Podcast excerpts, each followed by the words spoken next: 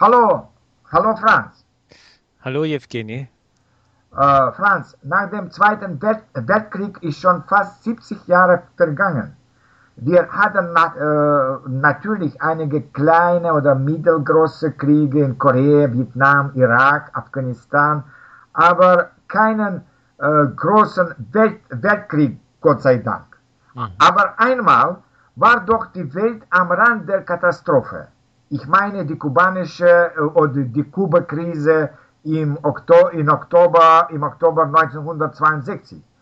Und äh, Franz, was hast du dich daran erinnert oder was hast du vielleicht später davon gelesen? Okay? Okay, ja.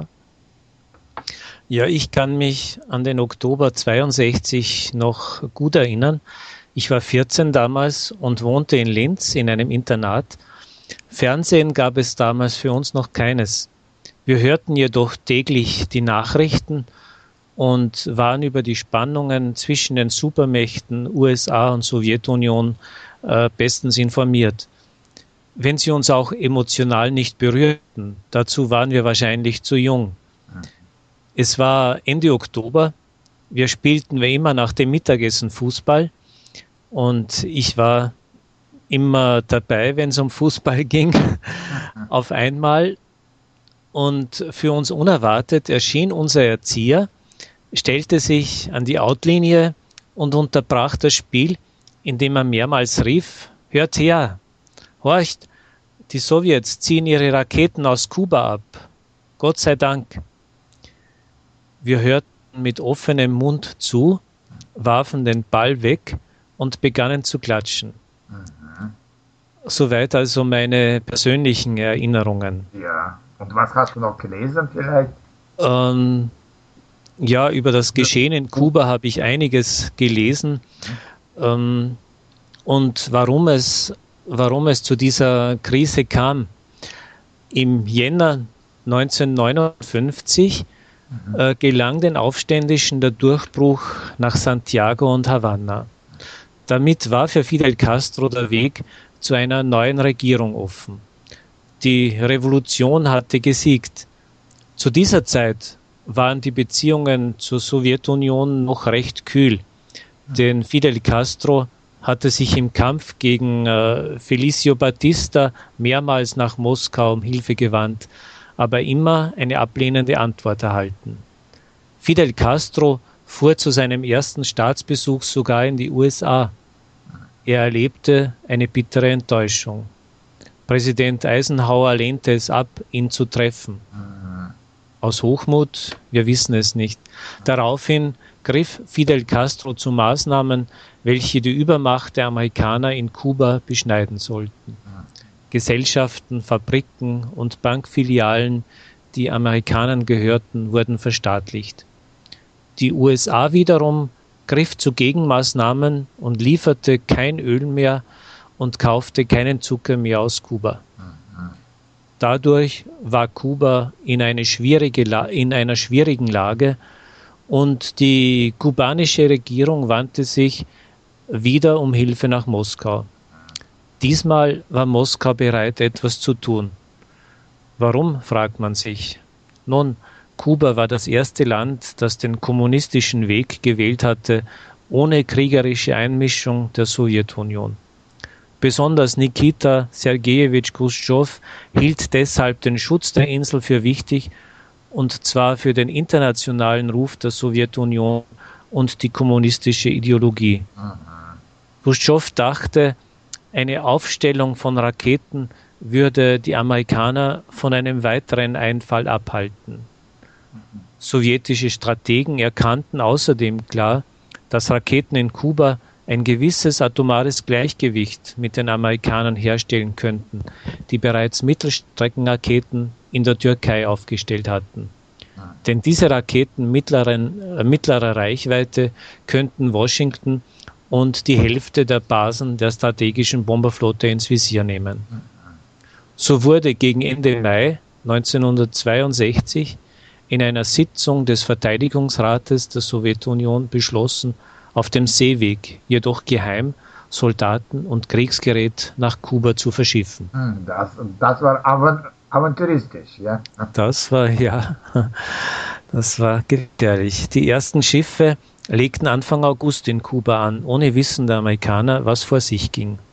Erst Mitte Oktober, als nämlich ein amerikanisches Aufklärungsflugzeug U-2 äh, Kuba von Süden nach Norden überflog und dabei auch Aufnahmen von Taco Taco, San Cristobal und Pachia Honda machte, kam bei der Untersuchung der Fotos ans Tageslicht, dass Raketen mittlerer Reichweite aufgestellt wurden. Jetzt war Feuer auf dem Dach.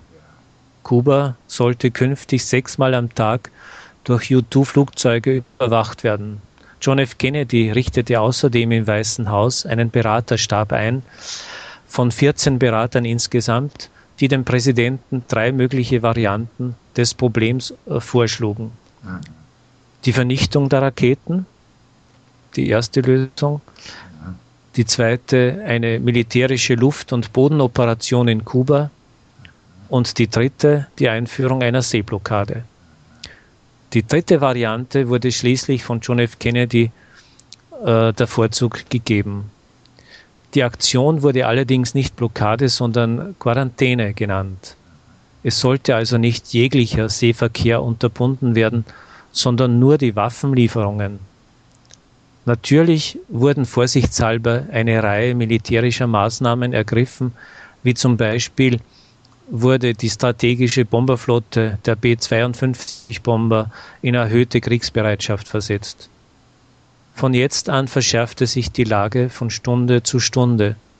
Zwischen Sowjets und Amerikanern wurden Telegramme und Briefe ausgetauscht und der Bruder des Präsidenten Robert Kennedy fuhr zum Botschafter der Sowjetunion Anatoly Dobrinin. Sergei Khrushchev, der Sohn von Nikita Khrushchev, erinnert sich an das Gespräch, in dem Dobrinin sagte, wir müssen Kennedy helfen. Wenn er gestürzt wird, gibt es Krieg. Am Ende der Geheimverhandlungen schlug John F. Kennedy der sowjetischen Seite vor, die Raketen abzubauen – und die Schiffe einen anderen Kurs nehmen zu lassen. Im Gegenzug würden die USA Kuba nicht angreifen, das Regime von Fidel Castro nicht stürzen und die Raketen aus der Türkei abziehen. Der Ministerrat der Sowjetunion mit Khrushchev an der Spitze nahmen das Angebot an und bereits am 28. Oktober wurde mit dem Abbau der Raketen auf Kuba begonnen.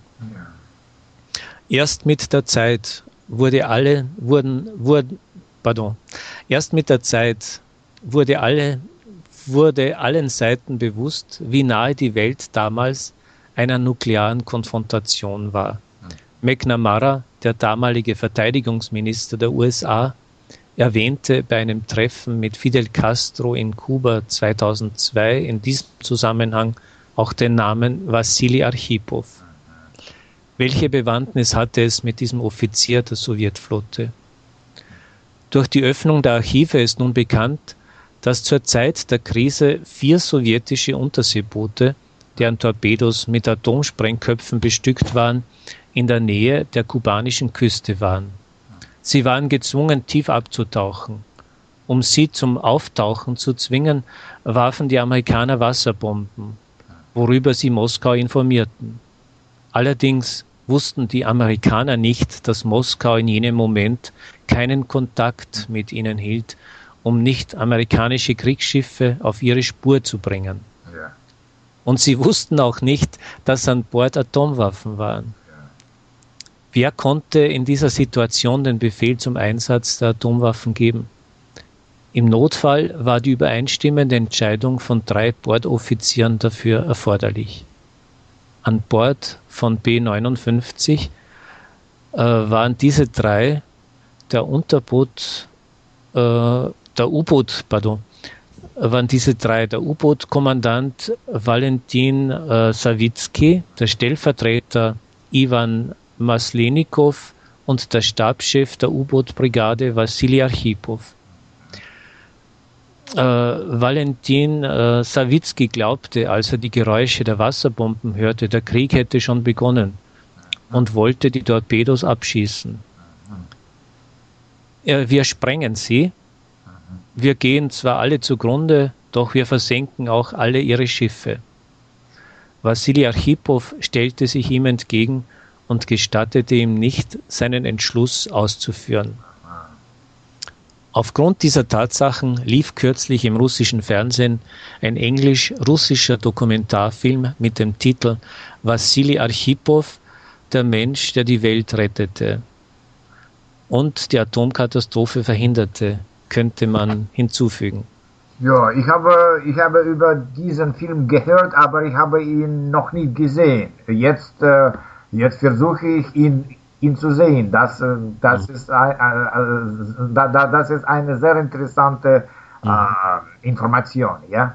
Ja, ja. Danke, danke, danke schön, Franz. Das, das ja. war eine sehr interessante Information. Ich habe weniger gewusst. Also du hast sehr gut äh, über dieses Thema äh, informiert. Danke. Ja, ich, ich äh, musste auch recherchieren. Ich, ja, ich musste also sehr gut. Sehr gut vorher auch weniger, ja, ja. Danke. okay, danke.